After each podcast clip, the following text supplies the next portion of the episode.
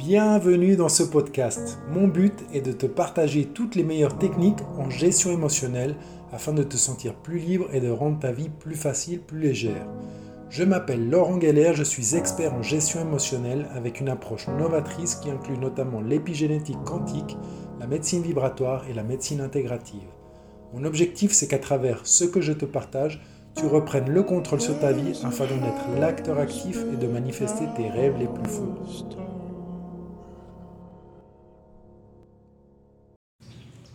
Salut à toi, j'espère que tu vas bien. Alors aujourd'hui j'ai envie de te parler de DMT, de mon expérience avec le DMT, euh, et notamment le 5-MeO-DMT, euh, diméthyltryptamine. Euh, cette molécule que tu peux trouver soit au niveau du Bufo alvarius, qui est un crapaud du désert de Sonora au Mexique, soit dans un arbre au niveau de ses graines, le yopo, qui se consomment les deux de manière différente. Je vais te raconter un petit peu tout ça. Parce que ça fait euh, aujourd'hui trois ans, jour pour jour, on est le 11 janvier, que j'ai vécu cette expérience, cette expérience puissante, d'une profondeur sans fond, euh, traumatisante. Ça a été très dur, ça a été très dur, euh, surtout après, plus que pendant. Et, je vais te raconter un petit peu tout ça sans rentrer forcément dans les détails, parce que bien que ça n'a été que, que 30 minutes d'expérience, je pourrais en parler pendant des heures, parce que la notion du temps a complètement, euh, a complètement disparu durant ce, voyage psychédélique. Euh, donc c'était il y a trois ans, euh, jour pour jour. Moi je t'avais déjà partagé sur, sur le, DMT que tu peux trouver dans l'ayahuasca, que tu peux trouver dans la changa. C'est une molécule qui est similaire et différente. Ça agit avec les mêmes récepteurs, sauf que c'est du NN-DMT. Alors que là, on parle de 5-MeO-DMT, on dit que c'est la molécule de Dieu. Et, je confirme, je confirme, c'est d'une puissance euh, juste incroyable. Et la différence est subtile, mais vraiment très importante. Donc, euh, on, va, euh, on va expérimenter une amplification, une altération, une amplification de la conscience, mais de manière totalement différente. donc, c'était c'était il y a trois ans en arrière. Je me rappelle, j'avais pas mal étudié un écrivain qui avait, qui avait étudié justement cette molécule, et je vais te raconter un peu son histoire. C'est une histoire très intéressante. Je ne me rappelle plus son nom, mais d'ailleurs son nom n'est pas son vrai nom. Il utilise un nom de scène euh, pour son bouquin, donc j'avais lu son bouquin. Et en fait, le type, il étudiait les animaux et notamment comment se comportaient les animaux, euh, que ce soit un chat, un guépard, un, lion ou ce genre, ce genre d'animaux, euh, mais plus des animaux de, de, de la jungle amazonienne. Donc il n'y a pas de lion en jungle amazonienne. Euh, il étudiait un peu ces animaux et il se rendait compte qu'en fait, ces animaux, à chaque fois qu'ils attrapaient une proie, ils commençaient par la tête et le cerveau. Donc il s'est dit, euh, dans ses réflexions, bah, s'il commence par la tête et le cerveau, c'est qu'il doit y avoir quelque chose de, tellement délicieux euh, qui fait qu'il ne résiste pas et qu'il commence par cette zone-là. Donc il a commencé à étudier et il s'est rendu compte que que les animaux pouvaient partir aussi dans des états, dans des états un peu particuliers ou, ou différents, que ce soit euh, non seulement au niveau digestif, mais aussi au niveau, euh, euh, par ici, au niveau mental, au niveau amplification, etc., etc. Donc, il a mené de nombreuses études. D'ailleurs, il y a une personne qui a, qui a mené de nombreuses études là-dessus aussi, c'est Terence McKenna, qui n'est plus parmi nous, qui a consommé le yopo, qui a consommé le bufo alvarius, qui a fait toutes ces expériences, qui a mélangé, qui a mélangé plusieurs plantes, plusieurs, plusieurs choses. Donc cette personne, ben, elle a étudié le crapaud de Sonora. Et donc il s'est rendu compte que ce crapaud, il avait euh, des glandes à ce niveau-là, au niveau du cou, euh, jonction cou-tête, et que ces glandes sécrétaient un venin, euh, un venin qui permettait de, maintenir éloignés les, prédateurs. Et donc ce venin très dangereux a des impacts au niveau de la peau très très forts, c'est très dangereux. Vraiment, on ne peut pas rentrer en contact avec ce venin. Mais donc lui, il a réussi à extraire ce venin en toute sécurité sans blesser le crapaud, euh, sans créer de dommages à ce niveau-là. Et euh, il s'est amusé à le sécher et à le fumer.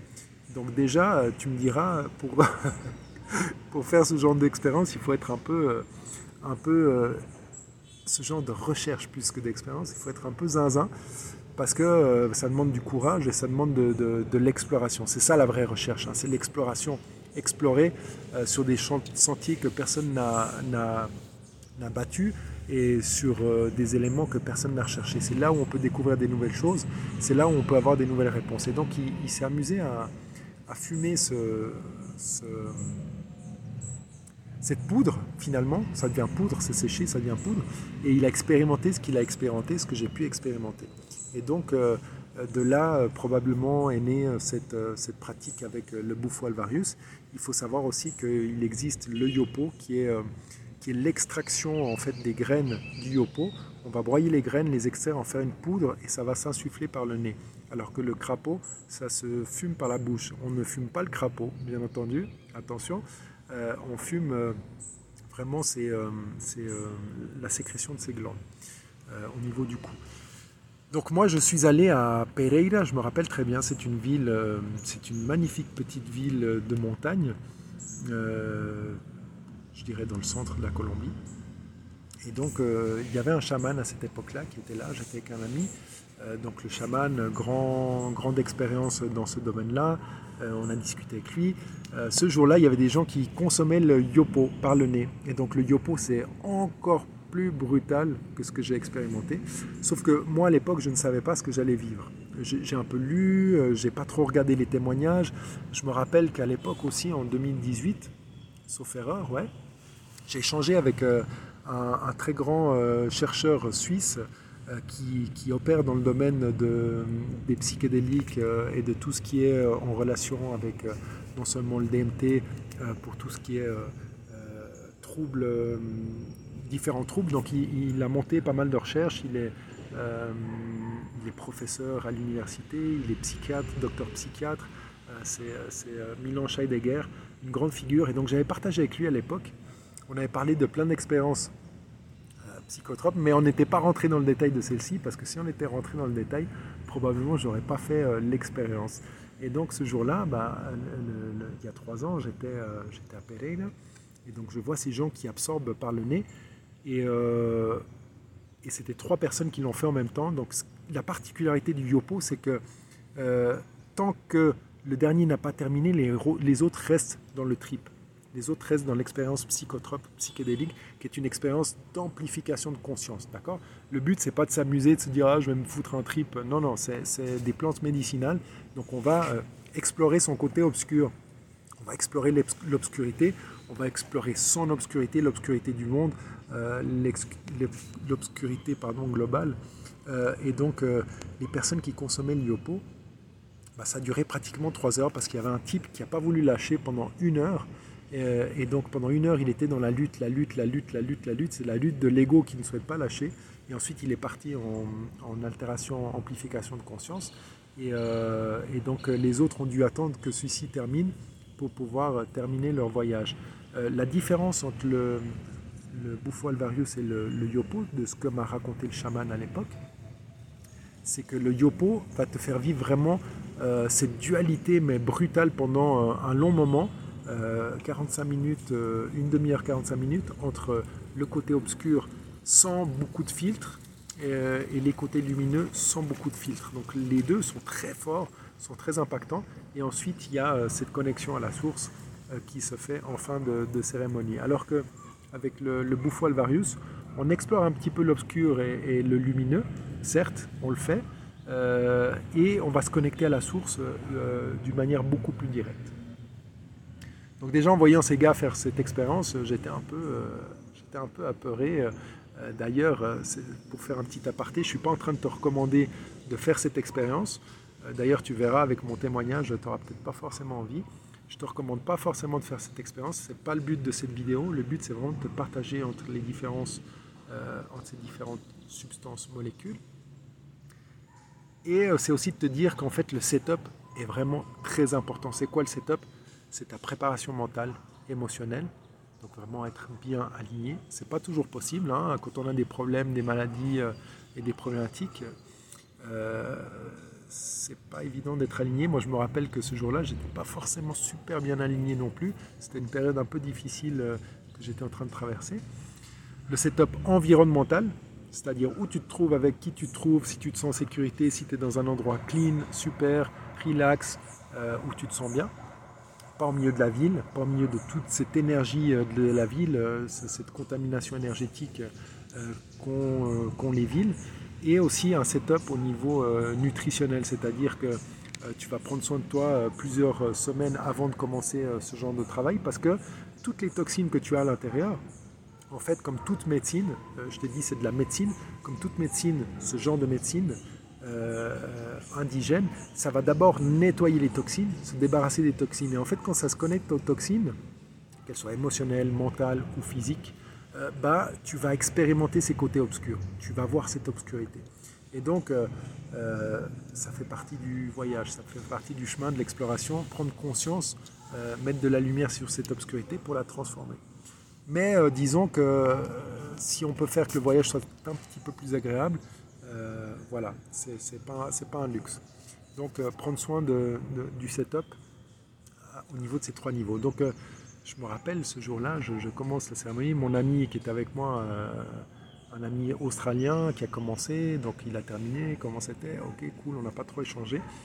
Euh, et, donc là, je commence. C'est une pipe, en fait, euh, qui contient cette poudre. cette poudre qui va être chauffée par le chaman.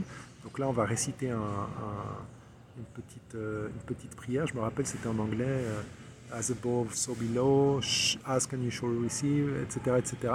Donc on fait cette petite prière et donc on exhale.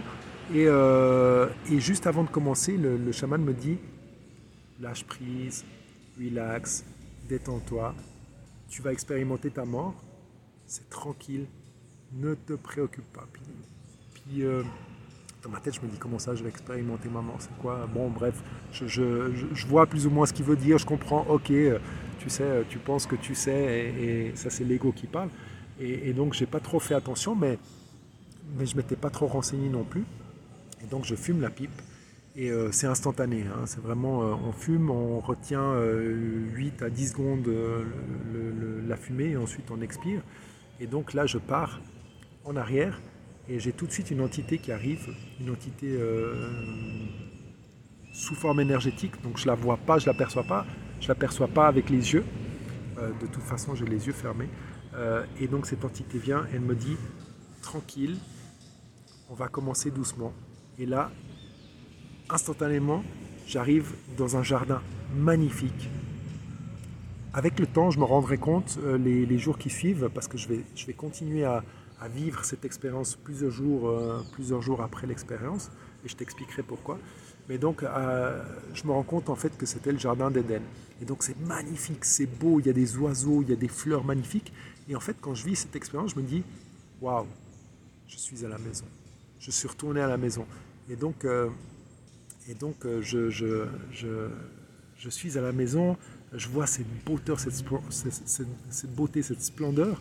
Et je me rends compte que c'est la maison du corps astral. C'est pas forcément la maison du corps complet, des corps complets euh, mais c'est la maison du corps astral. Et donc là, l'entité me dit, euh, ça te plaît hein? Et je, commence à avoir un dialogue avec l'entité, et l'entité euh, commence à me dire, à anticiper mon mental.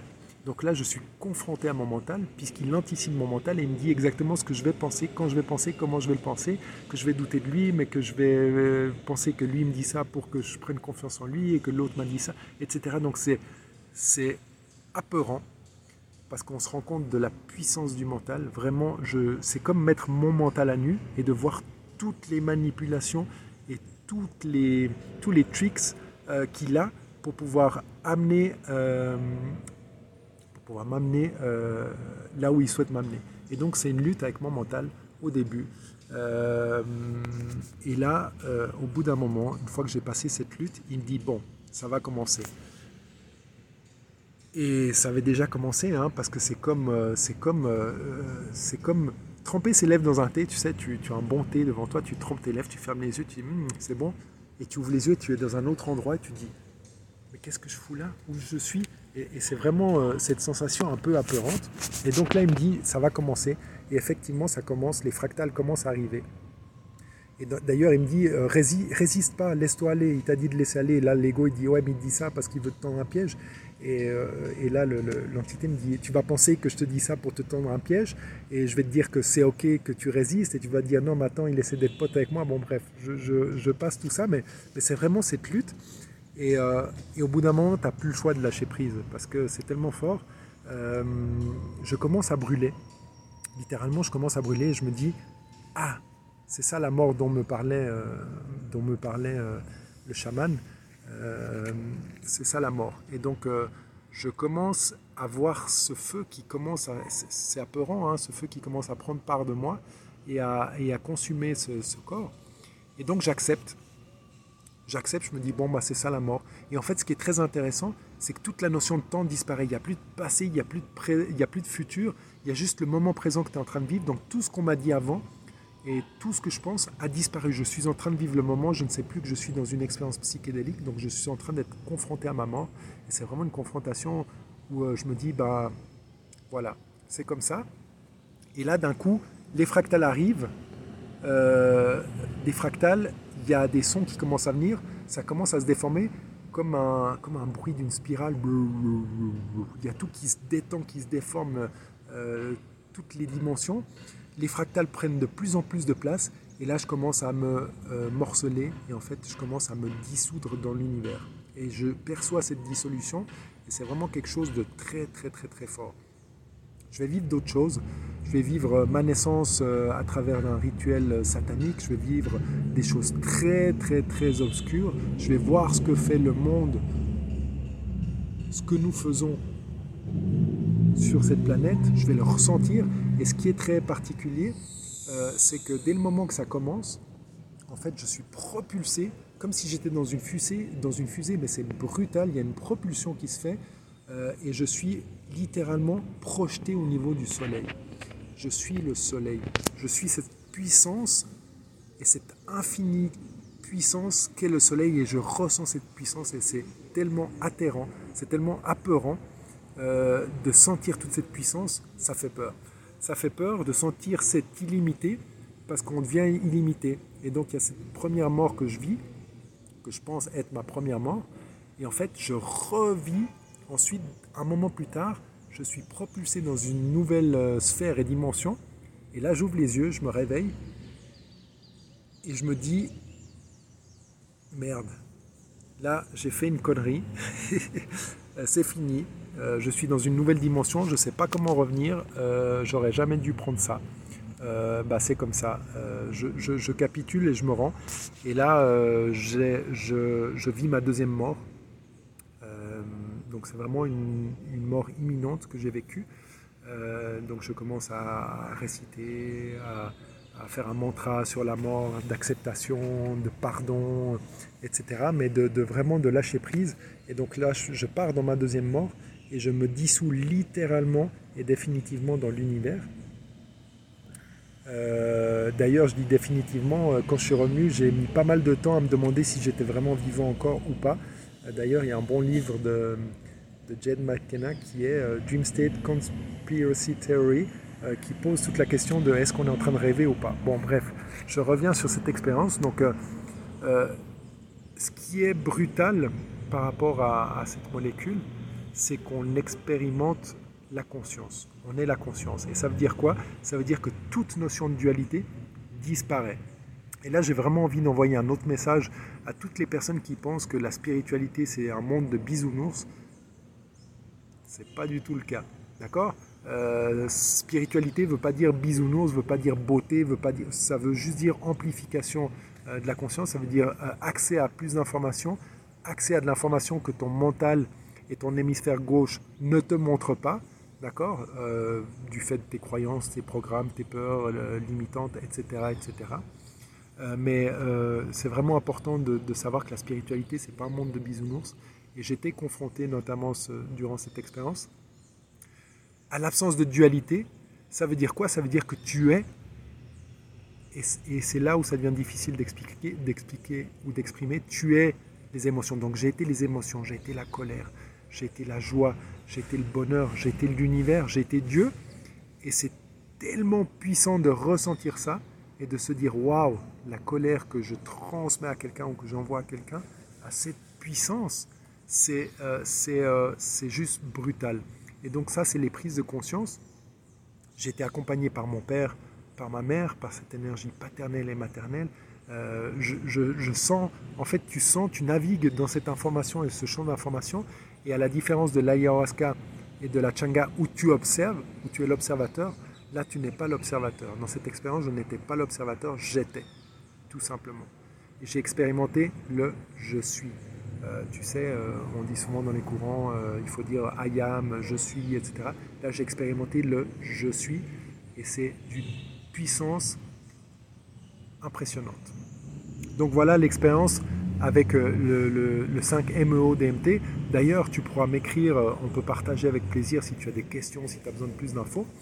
Ce qui est très intéressant, c'est que par rapport à cette expérience que je ne recommande à personne, chacun libre, euh, libre de faire ses expériences, mais je ne suis pas là euh, à conseiller ou à déconseiller. c'est chacun qui doit se sentir prêt à faire ses expériences comme il le veut. Moi personnellement, donc j'ai terminé cette expérience, donc c'était ok ce jour-là, mais après, dans le bus, j'avais 3 heures de bus pour rentrer à la maison, plus ou moins 5 heures de bus en fait, je me suis endormi et je suis reparti en transe euh, dans le bus. Et donc, je me suis réveillé et ça fout les boules, euh, littéralement. Et les jours qui ont suivi, toutes les nuits, quand je m'endormais, à chaque fois que je sécrétais de la mélatonine, et je pouvais voir toutes mes sécrétions au niveau de mon corps, hein, euh, à chaque fois que ma pinéale lâchait, libérait de la, mélatonine, je voyais cette libération, je partais en transe. Et je revivais le premier loop de dissolution de mon corps au niveau de l'univers, de ma mort. Et, à chaque fois que je le vivais, c'était de plus en plus fort, intense et brutal. Euh, donc euh, c'est ce que j'ai vécu les jours qui ont suivi. Il y a des fois, je me suis levé du lit à 3h du matin en courant et, en cherchant euh, de l'aide. il m'a fallu littéralement 8 mois pour redescendre sur Terre, pour me rendre compte que j'étais encore terrien, pour me rendre compte que, que cette expérience n'avait pas altéré les fonctions de mon cerveau, parce que j'étais sûr que j'avais altéré mon cerveau. J'étais sûr que je l'avais foutu en l'air, que c'était fini, euh, que j'allais vivre avec... Euh, euh, je partais en transe sous la douche avec mon enfant, je partais en transe dans le lit, je partais en transe au dojo, je partais en transe au travail, donc c'était incontrôlable, mais je revivais. Et après coup, après avoir lu un petit peu sur, sur ce genre d'expérience, j'aurais peut-être dû le faire avant, tu me diras, et eh ben, il résulte qu'il y a certaines neurones, quand il y a trop de substances ingérées, euh, qui retiennent les molécules, qui se courbent et qui retiennent les molécules. Et en fait, euh, les, axones euh, au niveau réception, et en fait, ça va se détendre au fur et à mesure. Et quand ça se détend, ça libère des substances. Et donc, du coup, tu peux revivre ce que tu as vécu. Et moi, littéralement, j'ai revécu ça pendant presque 8 mois. C'était très intense et très fort. Euh, mais en gros, c'est vraiment euh, l'absence de dualité. Tu vis toutes les choses comme elles le sont et tu sens ce que sont les choses. Tu es les choses. Euh, tu es l'émotion, tu es la nature, tu es le soleil, tu es cette beauté.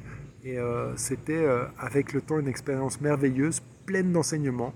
j'ai vécu plein d'enseignements. J'ai travaillé sur beaucoup de croyances, beaucoup de peurs, beaucoup de choses. C'est peut-être un peu brutal, euh, mais voilà, c'est une expérience que j'ai faite. Je voulais te partager un petit peu euh, ce que j'ai vécu. Euh, si tu as des questions, des remarques, n'hésite pas à le faire. C'est avec grand plaisir que je partagerai là-dessus. Et sinon, je te dis à tout bientôt pour un autre épisode. Ciao, ciao